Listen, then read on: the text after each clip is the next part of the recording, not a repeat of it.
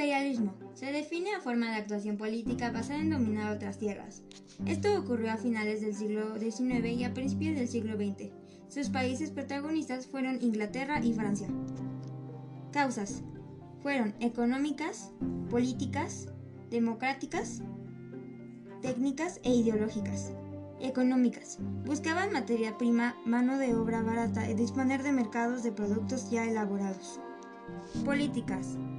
Dominio, conquistar zonas y controlarlas. Técnicas.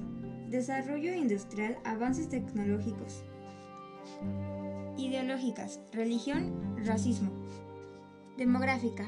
Aumento de la población. Las consecuencias que tuvo el imperialismo fueron económicas, sociales y culturales.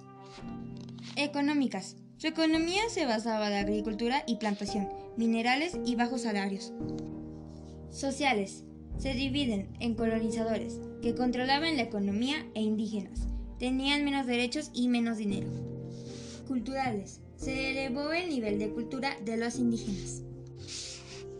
En conclusión, cuando hablamos de imperialismo, hacemos alusión a una doctrina política que establece la relación entre las naciones en términos de superioridad y sumisión, en las que una domina y ejerce autoridad sobre la otra. Gracias por su atención.